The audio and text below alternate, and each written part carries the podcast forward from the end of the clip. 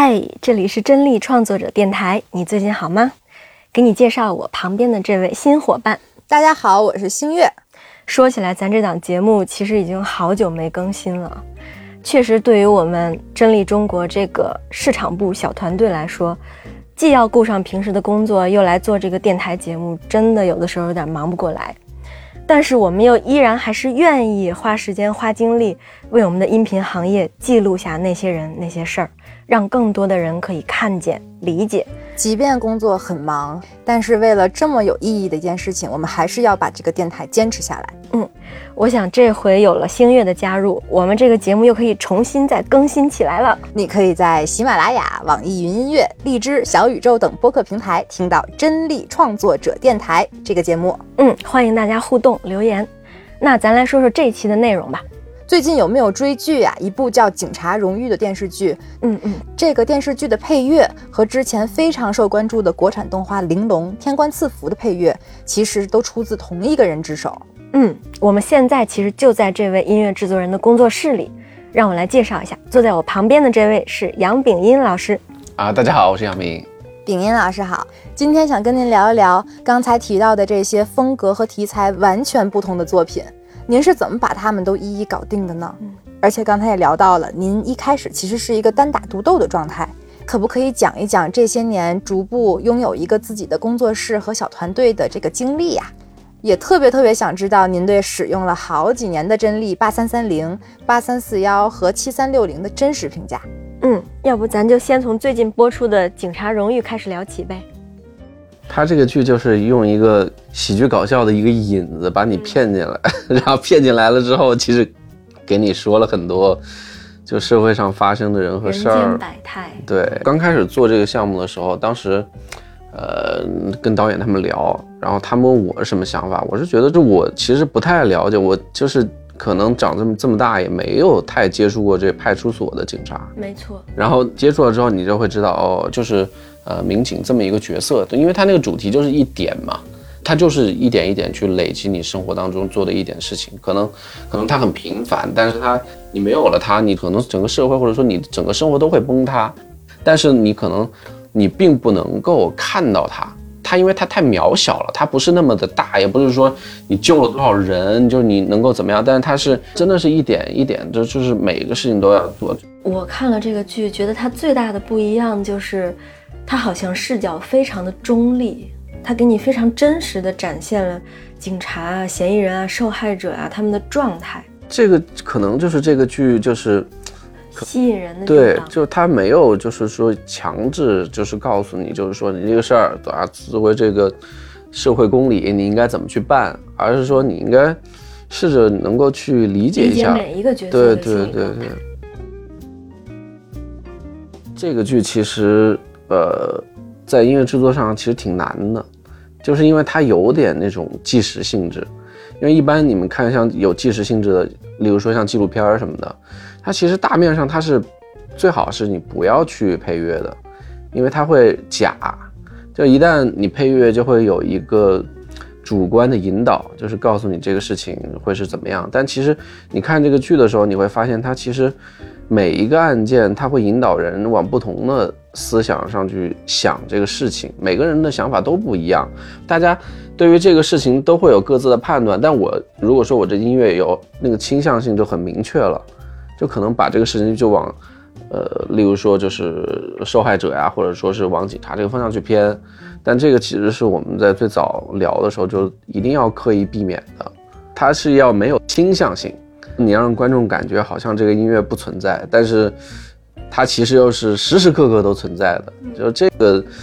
嗯，对于我们来说其实是挺挑战的，需要我们就是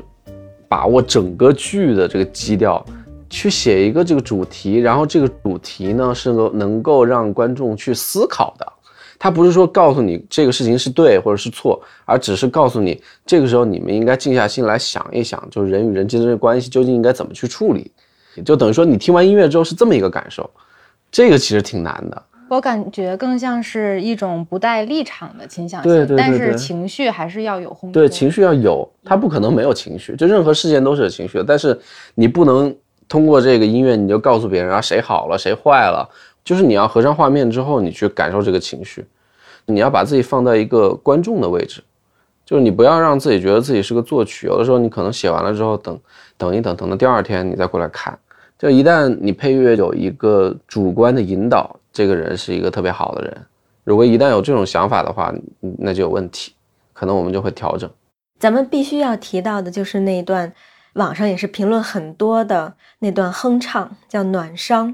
剧里第一次出现这段配乐的时候是夏桀下井救孩子，嗯嗯，其实我就在那儿等着呢，我已经有了心理预期了，可能我会很激动，嗯。但是真正看到那儿的时候，我还是一下子就哭了。嗯，就是我心里分明已经有铺垫了，但我依然还是被带着走了。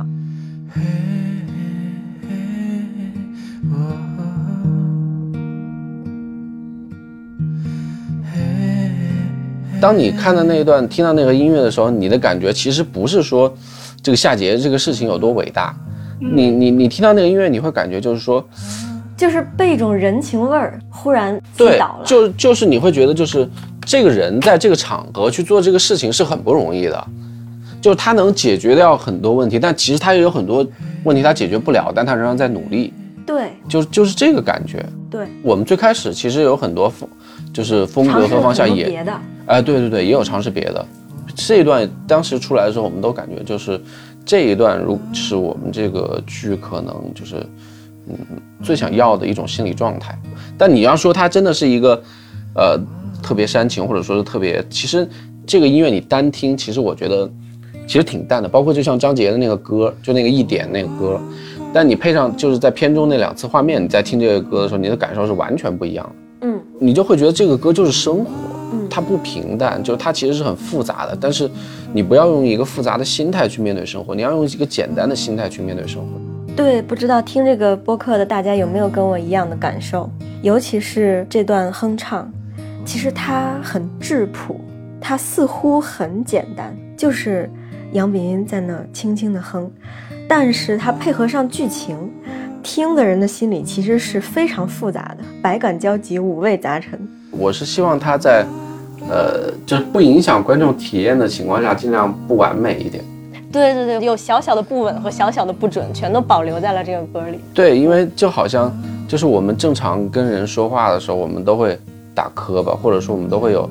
就是想不到的地方，但是往往是这种话才是比较真实的。对这个剧本身也没有任何一个角色是那种高大全的，其实他就是在刻画一个一个的小人物。比如说主角李大为，他一开始就是个毛躁小子，有自己的缺点很明显，但是人又很热情，要当一个人民警察，就是很真实。其实就像这个剧一样，这个剧都是其实看的就是每个人的缺陷。四个师傅有什么缺陷？四个徒弟有什么缺陷？他们相互治愈，如何能够把这些缺陷能够尽量规避，或者说是能够通过这些缺陷，他们自己能够圆满自己，就让自己能够能能够成长。其实我觉得从音乐角度也是这样的。我们音乐究竟做的是什么？就为什么每个人大家做出来音乐会不一样哈？其实就是你这个人本身的缺陷，就是例如说我的缺陷是什么？就是我或者你说是这个人的局限性。对对对，你就像假如说我可能我看待很多事情就有局限性，或者说我对于什么事情，就是我可能看不清楚，但可能这个就是我的特点，你的风格，对，就是可能就是我的风格啊。所以你像哼这个歌的时候，我觉得就是带进去了一点我想要表达的东西。我看评论还有人在下面有一个高赞的，说我考上警察学校了，我真开心。嗯，就是你能感受到音乐能带来一些正面的力量。是的，我也非常同意刚才冰音老师说的，真的并不是复杂的、张扬的才是好的，只有把这段音乐放在故事里，贴合故事才是好的。嗯，那刚才也提到了，为了选择一个和剧最契合的方式，其实你们尝试了很多的方向，最终才选择的哼唱的这个方式。那这个决定当时是怎么做的呢？找这个方向其实是很难的，就是假如说你想去模仿一个音乐风格，或者说你要去做一个，哪怕是不管是什么 Hans Zimmer 也好啊，还是什么 John Williams 也好，就是你你要想做一个一样的，其实很简单，没有那么难。但是如果说去做一个决策，例如说我看这个片子，我这个片子音乐风格应该是往哪方向走，做这个决策其实是比较比较难的。就是你如何踏出你的第一步，这个事情是很花时间和精力还有勇气的。第一是不断的尝试，第二就是你真的是看完了这个片子，对这片子有一个感情，或者说你有一个理解在，才能够就选择这种形式。对，特有意思。我觉得这个剧里边的有些地方需要的喜剧效果也被音乐给弄得特别好。就比如说李大为刚刚被分配了师傅的时候，他的师傅新城就特别的就不想带他，不想理他。然后李大为就在他的办公桌旁边探头探脑，然后俩人你一句我一句，看的时候你肯定会乐。那倒回去你就会发现，音乐虽然只有简单的一把吉他，但是整个它的节奏、旋律全都是跟这个戏的情节贴在一起的。因为有一些段落，像这种段落，其实是。啊，怎么说呢？是剧里面比较有特点的段落，就是他跟他师傅在一起的那个交流方式，其实就是两个人就是先先可能互怼啊，或者怎么样，然后完了之后可能会总结到一个就是两个人相互理解的一个点上去。这个情绪转变，它其实是这剧的一个特色，因为这个情绪经常在剧中会有转变，所以我们做的那条音乐，它就是。就做的时候就是这个样子，就是就是根据这个戏做的哦，就是根据这一段做的吗？呃，那段对，那段有专门做，当时后期导演这边会给到我们，我们就专门有做。其实这个主要还是看，嗯，这个设计是不是就是在创作的初期就已经有了，就包括音乐应该是一个什么样的度，以及这个画面风格是一个什么样的，那整个这些东西它是一个整体捏在一起的，嗯。但据我所知和据我所看，并不是每一部电视剧都能像这样设计的这么细，沟通的这么细的。这个是不是跟创作流程有关？其实我觉得啊，就是制作流程其实不关键，关键的是在于就是，呃，你是不是真能找到跟画面契合和配合的方式？就是哪怕就是你完全等到画面定剪了再去做音乐，本身也是没有问题的。你包括像很多电影啊什么的，其实最好是拿到定剪再去做音乐，因为它的节奏你一旦变化了，你音乐很可能就白做了。嗯，不管是中期拍摄中期介入，还是说哪怕拍摄前期看剧本就介入，还是说是等全部完了就介入，其实关键节点是在于导演、编剧，包括剪辑，就是每一个环节是不是大家都有想法。嗯，就是当当你一看到这个片子，就发现大家都有想法的时候，你的想法就来了。所以这次是跟创作团队沟通的特别好。对对，其实就是他把就是东西摆到你面前的时候，其实他已经把他想说的话已经全部都放到片子里了。这个时候你你在做音乐的时候，你只要能感受到就是导演、编剧以及剪辑以及所有的包括灯光、舞美啊，所有的这些道具啊，就他们的。镜头语言以及他们要说的话是什么的时候，你要做的其实就是把你说的话融合到他们当中，然后做配合就可以了。嗯，做配乐，包括做这些东西，它其实最最重要的一点，其实不是音乐制作本身，而是就是你对于生化关系的一个理解。这个东西其实是因为比较幸运，就是刚毕业的时候，其实就跟着这个舒楠老师做这个电影嘛。那个时候其实学到更多的就是这个画面这块跟声音这块的关系，因为不单单是通过跟他的沟通交流，以及跟很多的不同的导演对于声对于那个音乐的要求的交流，那个时候才了解到就是这个东西究竟有什么样的一个特点。而且其实我觉得你不管是这个剧集也好，动画也好，他们的生化关系是不一样的，就他们对生化关系的需求是非常非常不一样的。所以，一旦就是你做了动画，然后你再回过头来做这个，或者说你做了游戏，再回过头来做电视剧，再做了电影，再回过头来做电视剧，其实你看待这些东西的角度都会不一样。那说到这儿，我觉得咱们值得展开聊聊动画和电视剧的配乐有哪些角度，或者到底有什么不一样的呀？嗯，就是我打个比方吧，当你做动画的时候，这个动画可能就是画着就是你们两个跟我在这聊天，这可能是这个动画的内容。但是这个动画里面的其他信息，它是需要，就是你所有的其他部门来交代的。为什么呢？因为动画是一个特别特别主观的东西，就是我画什么，只有我想画，它才会存在；我不想画，它是不存在的。就是音乐在动画层面的作用往往会更高的原因，就是在于你需要去补充很多画外信息，例如说年代，就是我们假如说我们现在可能是二零四零年。那我们这个音乐除了在我们在聊天之外，音乐把这二零四零年的氛围还得渲染出来，这个就是两个之间的区别。它跟成本没有关系，它其实跟这个就是艺术风格本身有关系。我今天下午在听歌的时候，我确实找到了一些证据。嗯听到天官赐福的《与君山》的时候，嗯，那个里面是直接有树林的声音、鸟鸣，然后还有合着节奏的诡异的乌鸦叫。嗯，它整个把那个环境气氛给我造出来了。对，我马上就知道，哦，主角可能在一个幽深的森林里呢，可能这儿有一点危险，我直接就想象出来了。对。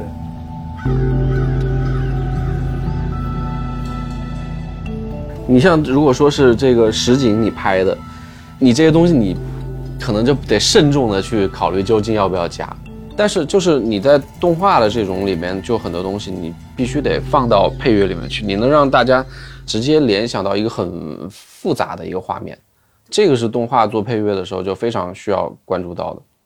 但是其实也分，因为动画也有不同的种类，还有三维动画和二维动画。嗯，当你做了三维动画的时候，因为三维动画跟二维动画人的接受度是不一样的，就是你到了三维之后，你又是另外一个语言系统，相当于是你又得去重新理解一遍它的这个画面跟声音的关系。我看玲珑和听他的音乐的感觉嗯，是电影感，或者有史诗游戏感。对他们其实是更接近电影，而且制作方式也更接近电影，就是他们可能是，呃，论每一场戏来制作音乐本身了。他们就不是说是就是说我可能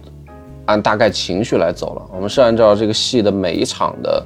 就是类似于就是所有的角色的行动啊，以及他们要表达的情节，包括音乐有的时候呃辅助画面做一些转场啊，或者是嗯就是推进啊什么之类的，它可能作用更明确一些。做玲珑的时候，其实我们当时的音乐量已经赶得上，其实就是同等时长动画的可能四五倍，四五倍的音乐量，就是花的时间确实也很多，所以才会觉得哦这段音乐特别甜，那段音乐特别甜，那是因为就是对这场戏做的，就每一个段落基本上，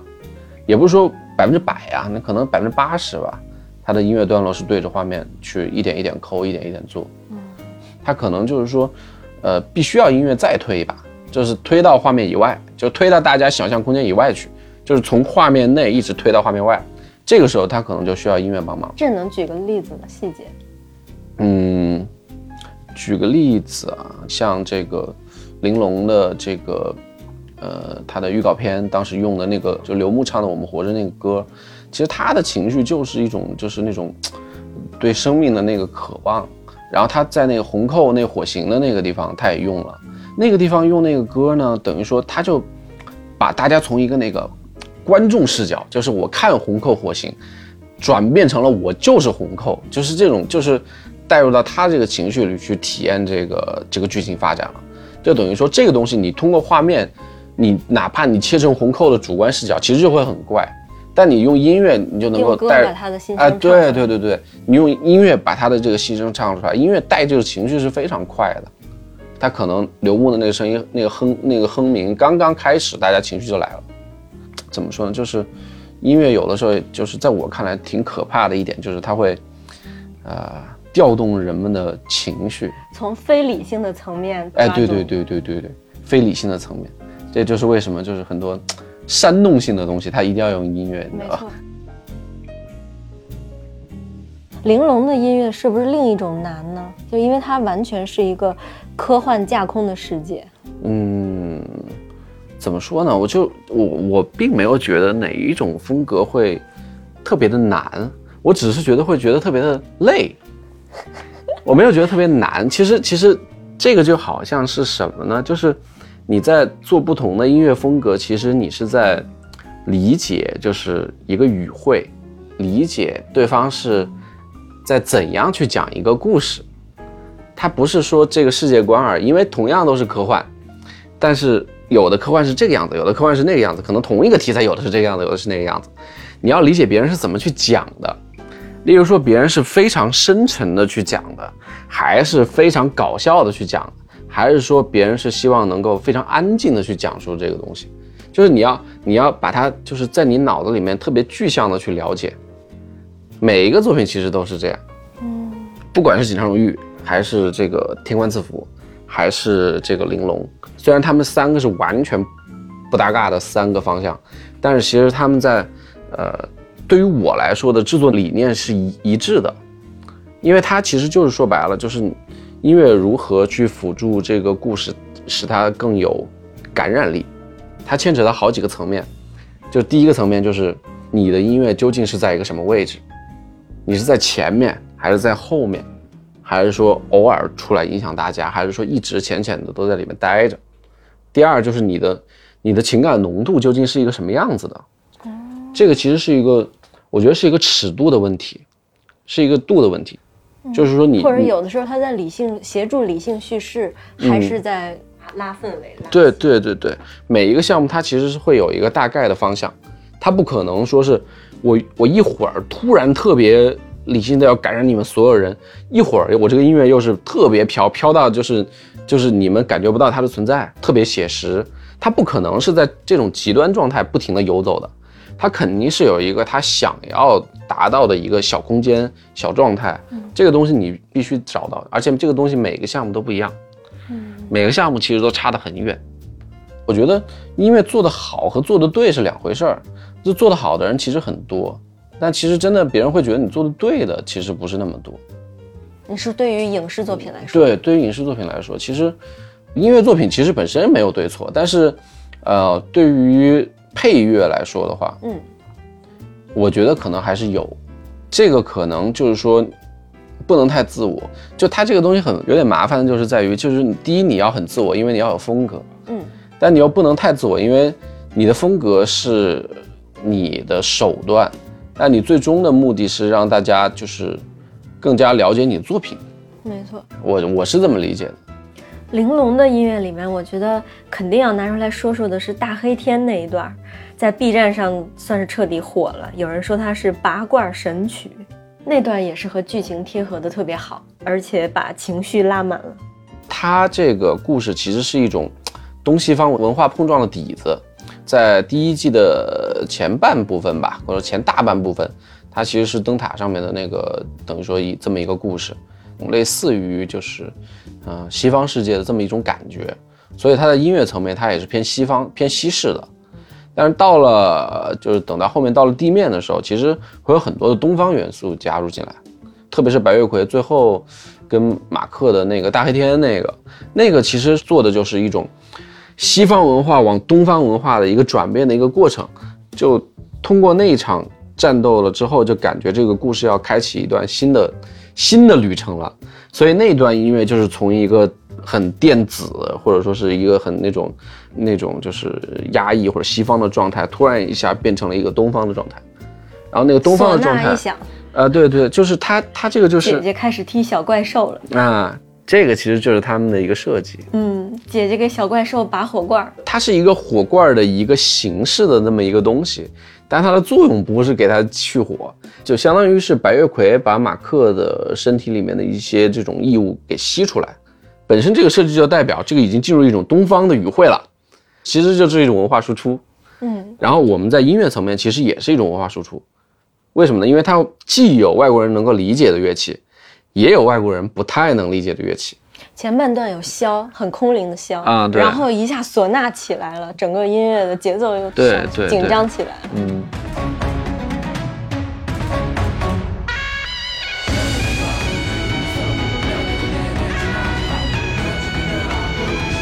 它有唢呐的同时，它其实也有管弦乐在里头，它要搭在那个底子上面，它才能出那效果。你让它单吹肯定也不行。我看网上的就玲珑的粉丝对这段反应是非常大的。对，因为因为这一段其实怎么说呢？它是在所有的层面颠覆了大家对这个片子可能原有的一个期待。这个时候就像我刚才讲，他是希望，呃，音乐站出来，画面站出来，告诉你我们要翻篇了。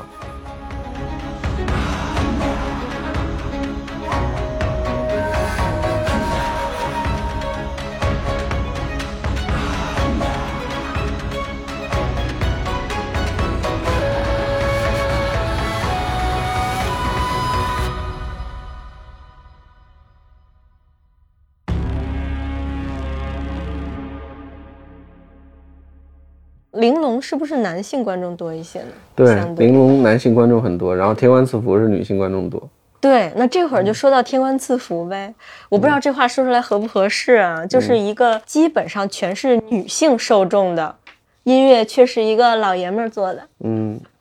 嗯，而且现在关键是心理？对对，关键是网上的人还很对这个音乐的共鸣还非常好。嗯，我相信那个大部分留言的呀什么的，应该都是女性观众，对对吧？对，其实怎么说呢，就是，呃，还是回到我最开始讲的，我觉得就是，嗯，不管是男性受众也好，女性受众也好，其实说白了，就还是你要找到他们的共情点，音乐究竟应该在一个什么样的位置，你想表达的东西和这个作品本身它的连接是什么？你得去理解这个故事，你要理解这个故事里的每一个人，就是他们所有的人都得有一个动因，就好像他们演员演戏一样，就是我可能演的是这个角色，二十五岁以后到三十岁这一个年龄段，但我要自己给这个角色把二十五岁之前所有内容全部填充满，嗯。要不然我是无法理解我二十五岁为什么我一定要做一个这样的事情。嗯，这个就跟在我们做音乐的时候其实也是一样，就是研究故事，研究人物，对，就是每一场戏，每一个呃那个故事情节点，为什么这个人他会，就是例如说我们坐在牛车上的时候，我们聊着云淡风轻，但是却又像是就是一个八百年的等待，就是这个东西，就你不能他们聊的是很云淡风轻的事情，同时你的音乐又是就是特别张扬，然后你就感觉好像啊我的情绪我就已经亢奋到接受不了了，我已经我已经情绪已经非常饱满了，这个是肯定是不能这个样子的。嗯嗯，就是你你得你得带入到这个角色他所想表达，或者说是，呃，他的一个就是心理状态当中去。说到这会儿，咱们可以说说那个情节啊。嗯嗯刚才秉音老师说的那个牛车的段落，其实是《天官赐福》的第五集吧。嗯对于一个像我这样的女性观众来说，我觉得那集贼甜。嗯两位主角他们已经有两世的缘分了，对嗯吗？然后在第三世，他们两个算是正式的见面了。但是呢，谢莲不知道花城是花城，嗯，花城又很克制，也没有亮明自己的真实身份。对嗯就是花城故意来见谢莲，然后嗯故意造成了一个偶遇，跟他云淡风轻的聊了一些，哎，你这是来干嘛的？你知道谁是谁吗？你知道他长得什么样子吗？嗯嗯嗯就是一种外表很克制的，但是内心又很澎湃的这么一个情感。在我看来，可能类似于像这一段哈，我看到这个段落的时候，其实我的感受其实是有点，呃，怎么说呢？其实是有点伤感的。就是这个这个场景，它之所以伤感，就是因为这个场景特别的美好，而且短暂。嗯，美好而短暂的东西，它必然就会很伤感。他们两个在这个时间和这个状态，又甜又虐的感觉。对，当你看完整个这个原著之后，你会发现，他们这样的机会不多，特别少。嗯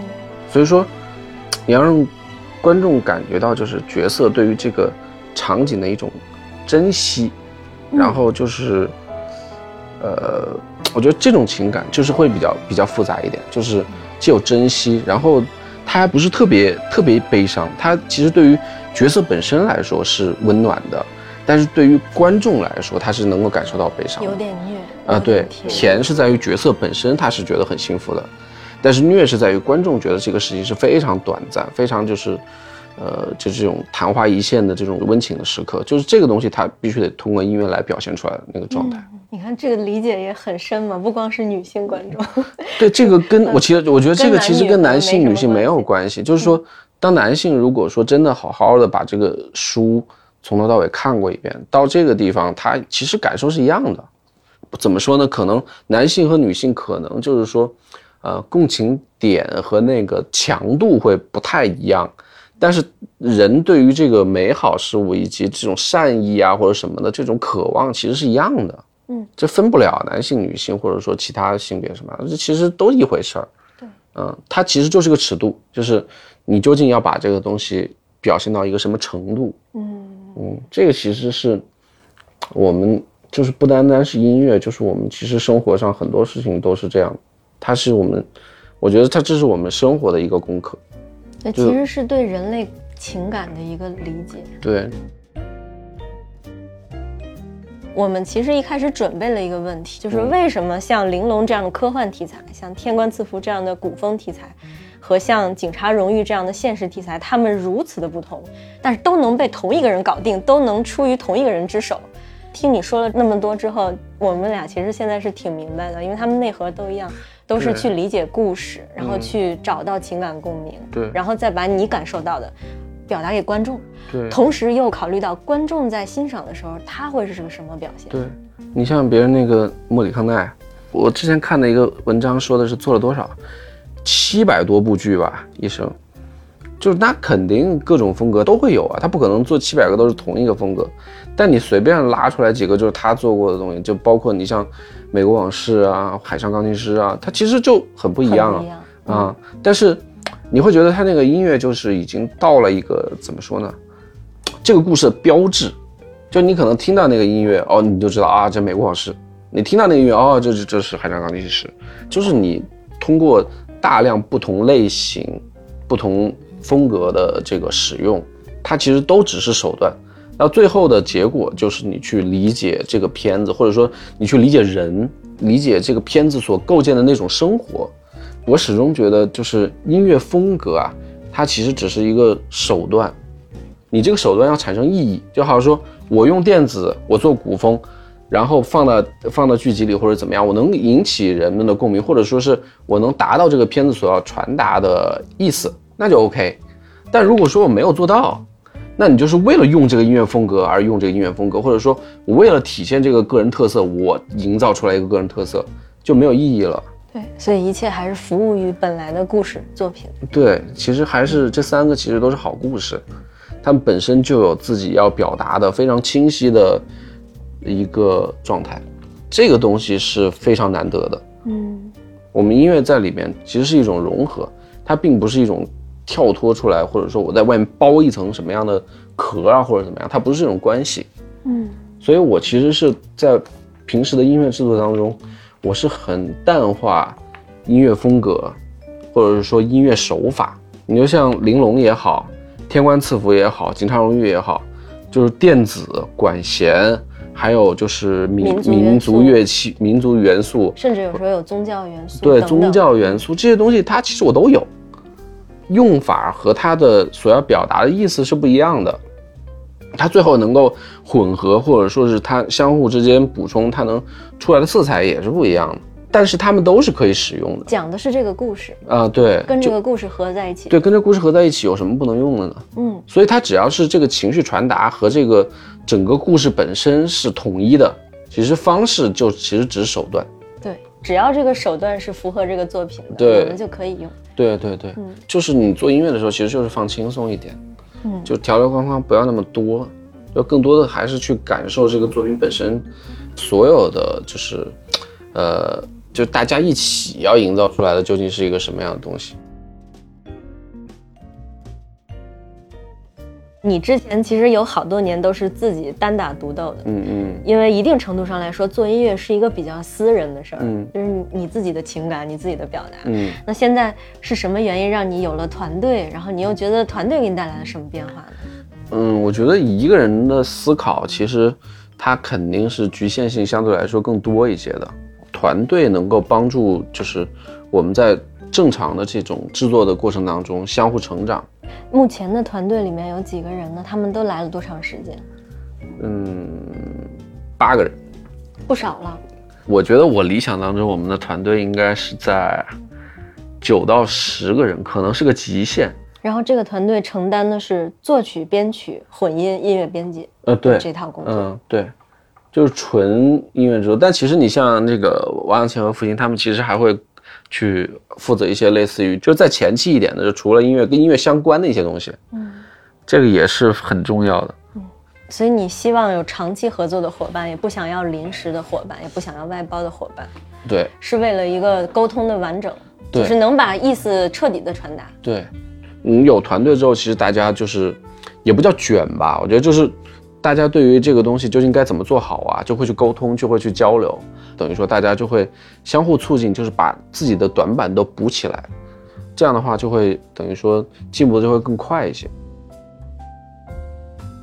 因为前段时间的影响，咱不是经常居家办公嘛，嗯嗯但是你说你的团队希望在就只在隔壁的办公室，这样大家距离很近，能随时走过去交流，这样工作。嗯，那前段时间园区都封闭了，都不能来了，你怎么工作呢？你怎么不影响正常的进度的？呃，影响正常进度了呀，不可能不影响啊，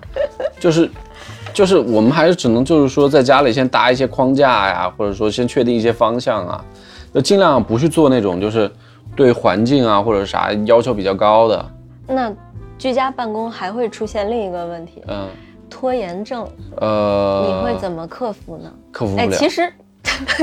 真的就这有很多问题，它就是克服不了的。就你居家会拖延这个事情太正常了，即便不居家，可能也会拖延。对，不居家都已经会拖延了，和你居家你不拖，那不就不正常啊？那肯定会拖呀，谁居家不拖呀？那平时会有一些什么自律自控的团队管理的手段，让大家能及时完成进度吗？就我们会列表，我们每周会开会，就是告诉大家这一周要干嘛。我们有一个大表，每天每个人大家做的事情是什么。嗯，嗯，我们产能非常有限。等于是一个小而美的团队，对啊，那没办法呀。这反而也是一种很好的选择。就是你不希望把团队做成一个流水线工厂式的那种。对，因为你控制不了出品啊，就你也不知道你做出去的音乐究竟是个啥情况。嗯，那想问问秉银老师，在家创作的这段时间，有没有把真力音箱也搬回家去呢？其实我在家里其实就就有真力嘛，其实有一套八三三零在家里面也校准过，但是呢，跟工作室出来的声儿是不一样的。嗯，也别太不一样。不，它确实是不一样。但不一样的原因是因为它有工作室有一个七三六零这个低音，就是低音这个东西，我以前其实在制作的时候做编曲的时候其实是没用过的。但当我一旦用了那一刻开始，我就发现这个东西就不该没有，它就应该在就是你买音箱的时候立刻就有，因为你听的那个听感和你对这个东西的把控的那个状态是完全不一样的。你音箱它的这个这个单元的低音是有下限的八三，三零五英寸，对嗯，它有下限的，你你底下你就是听不到，听不到你就心慌，你其实心里是很虚的。你做出来的东西在你在手机上可能没有任何区别，但你如果放在大尺寸的音箱上听的时候，其实差别是非常大的。但其实我觉得能够让我一直使用真力不能更换的最主要的原因还是它就是这个声场测量这一块儿。其实对于很多的音乐制作来说，一个好的环境可能远远大于一个对的环境。就好像我现在这个房间，它有两扇窗户，就是我如果说我是在一个完全没有窗户的房间里面工作的时候，我会觉得特别压抑。嗯，这个我是很难接受的。我就像我去录音棚里录音，你说让我录个呃四五个小时，我能接受；你说让我天天在里面录，我我觉得我肯定接受不了。没见太阳光对会有点嗯难受，不是创作状态。对，那你说我有两扇这么大的窗户在我的这个房间里面，那我要保证这个声音状态，我怎么办？嗯，因为本身就是在园区里面嘛，所以对隔音的要求不是那么大，但是对声音准确的要求会比较高。但准确并不意味着你要做很复杂的声学装修，这个其实就是用现在的真力的这个音箱，包括加上低音以后那后，个还有 GLM 校准套件，对啊，GLM 嘛，GLM 我推荐给那个一华开天了，他们现在也是 GLM 校准之后再用啊。哎，你觉得你团队里的小伙伴们，他们刚刚迈入你的工作室的时候，对监听这么重要有意识吗？嗯，完全没有，完全没有。就是就刚来的时候，很多人其实他们对于呃音色的把控啊，包括使用层面的这些东西，其实都不是那么的在意。嗯，就是你到了真正实操的时候，你会发现，其实大家用的东西都差不多，就是你如何调得更细致，就是你设计的内容细节更多的时候，你这个音乐就会更出彩。但这些细节你要是自己都听不清、听不到，你就谈不上去设计了。包括呃精准的声音位置定位，包括就是这个乐器本身它的这个细节展示程度究竟有多少。那这些东西你如果说是很模糊的一个状态，你做做出来的东西就很扁平。就像《警察荣誉》里面的，就是简单的钢琴啊，或者简单的吉他，它也有它就是很多很亮眼的表现，或者说是对很多很细腻的东西。它这个东西它是一个呃，就并不需要那么多的复杂手段就能完成的东西。但是同样，你即便是一个钢琴，你也需要听清楚这个钢琴在这个声场当中的位置。你还得听到它究竟这个琴盖儿，就是你现在用的这个音色琴盖儿的这个状态究竟是开的够不够大，能不能符合你想要的音色的状态。嗯，感受是多近多远？啊，对，多近多远，混响应该是什么比例，这个动态范围有没有太夸张或者怎么样？这个这个比较关键。嗯，嗯，在这块儿，我觉得你可以给一个大多数刚刚入行的、想在音乐这行多发展的年轻人一个建议。现在想学音乐、做音乐的这个年龄是越来越小，同意。特别特别的小。嗯前段时间我有一个家里的亲戚的朋友，就是初中生，那想做音乐，然后就问我，我说其实你做音乐你并不需要那么就是复杂的设备，但我建议你最好有一个好的监听耳机、好的音箱，能够辅助你，让你听到你真的自己制作出来的东西究竟是个什么样子。嗯，也听听别人做出来的好的东西啊，对是什么样。对对对对对，就是你这个才是你制作的核心，你不要上来就去买一个什么大的合成器呀、什么的。我说这其实没有必要，因为这东西更新换代其实也很快。但是你一个好的监听音箱，其实使用的时间是挺久的，就是因为你熟悉了这个声音状态，也熟悉了好的音乐的一个比例的时候，这个东西对于你制作来说就是一杆尺。就你做这个东西的时候，你其实心里就会更有把握。嗯，当时为什么决定选八三四幺的？我现在觉得我其实应该配一个八三五幺，因为我当时那个环境其实比现在要小，就是不能够放再大一点的音响，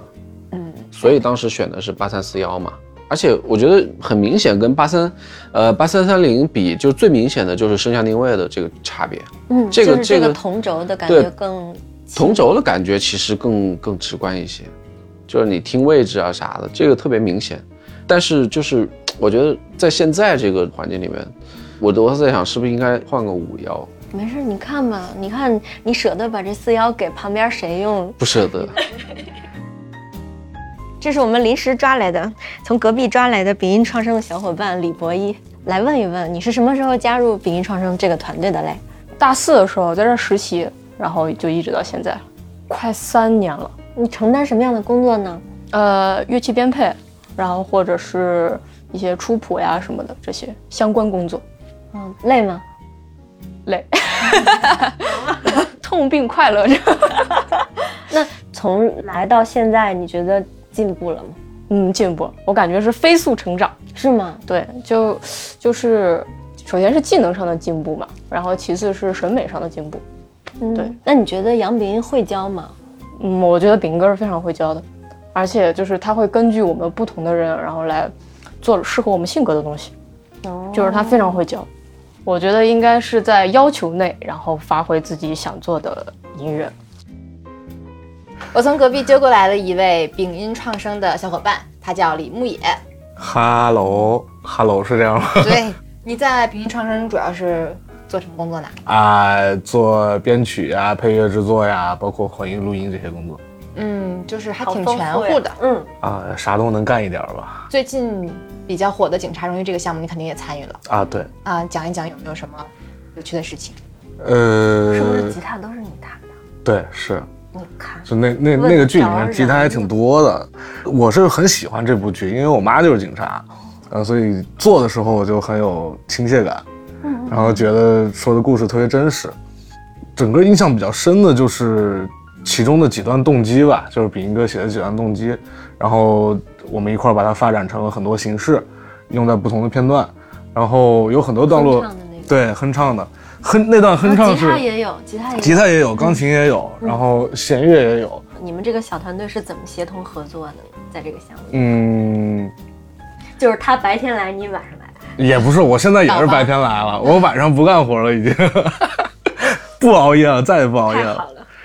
呃，主要的一些动机、一些创意都是斌哥来的，然后他会按照我们每个人擅长的风格分给我们不同的段落，然后我们做完以后再到他这儿来统一的调整，最后保证最后的出品是一个具有完整性的一个东西，不会是每人做出来的样子都差别很大。嗯，所以最后配乐听上去完整性也比较好，你觉得他给你充分的自由度，让你去发挥了吗？非常充分。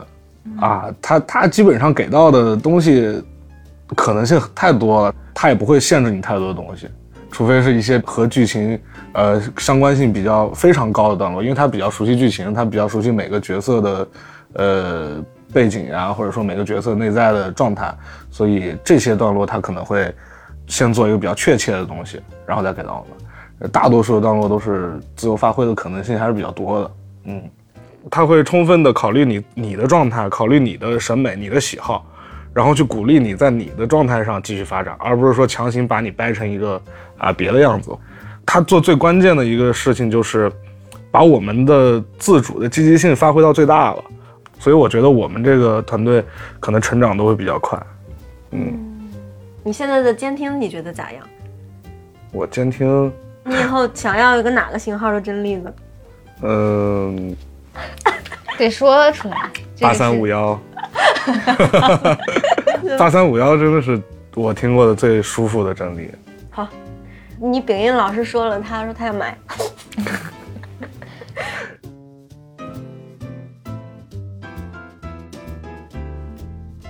哎，最后咱再问问秉音老师吧，你有偶像包袱吗？因为我和星月在看的时候，发现你在 B 站和微博上是有很多忠实粉丝的，就他们可能偏中青年，然后大部分都是嗯动画粉丝，还会对音乐做出一些就是不管是对还是错，是幼稚还是成熟的评价。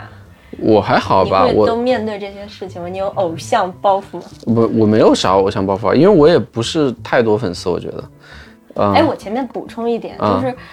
我个人觉得啊，就是对于做音乐的人来说，如果我做的是电影的音乐和电视剧的音乐，可能我不会在微博和 B 站上收获到这么多的评价。嗯，有可能。但恰好是你是做动画比较多嘛，嗯，就是二次元文化的世界里，大家恰好都是愿意来表达观点的。我喜欢这个作品，我就评论它，甚至我去改编它，我做钢琴八谱，我去做别的乐器的重新演绎，嗯然后这个氛围非常的活跃。这个就是我刚才跟你说的嘛，就是因为音乐在动画层面，它其实需要承担的作用更多，它承担的作用更多，也就意味着你在很多时候是容易被受众注意到的，而它可能大家对于这个东西的审美要求会更高。它不单是动漫，还包括游戏，游戏也是这个样子。你说现在大家都是玩着国外的三 A 游戏长大的，对于你做游戏的时候，你比肩的可能就是国外的作曲，就是你要你要最起码达到这个水平，哎，我们才能听得进去。就它它其实有一个有一个那种观众自己有辨识能力啊、对，有一个鉴赏门槛。其实动画也是这样，但你一旦达到了这个观众的这个鉴赏门槛，他会觉得，哎，你还能就是能够想到这儿，或者说你还能做出来，就是让我觉得真的还不错的东西的时候，他们是肯定是不吝惜他们自己的赞赏的。嗯，就是会有很多人去跟你去沟通这个东西究竟他们看完了之后或者听完了之后他们的感触是什么。我觉得这个特别特别特别特别重要，因为这其实从某种程度上来说，它会佐证就是我自己的这个表达究竟有没有让别人能够，呃，能够能够真的真的有共鸣，或者说是，呃，我的这个表达真的是对于他人来说有没有帮助。嗯。曾经就是我会收到有一个就是凹凸世界，当时做凹凸世界的时候做一个歌，就有一个粉丝就他说他虽然年纪不大，但是他有抑郁症，嗯，然后他当时听那个凹凸世界的很多歌的时候，他会觉得就是非常积极，包括这个故事本身也讲的是非常积极的故事，所以他会觉得他能够通过这个事情去更好的面对生活。哦对估计也给了你很大的对我，我会觉得，我会觉得这个东西好像突然一下变得好有意义啊！就是我做这个是我做的时候都没有想到的。听到这个播客的大家呢，如果想找到杨炳英老师，看看他平时在想什么、做什么，或者想评论评论他最近的作品、他以前的作品等等吧，都可以在微博上找到杨炳英，也可以在 B 站上找到秉音创生。对，现在 B 站还可以，互动还挺多的。嗯，你也可以喷他，对吧？也可以夸他，反正他都会去看。喷的我就会滑过去。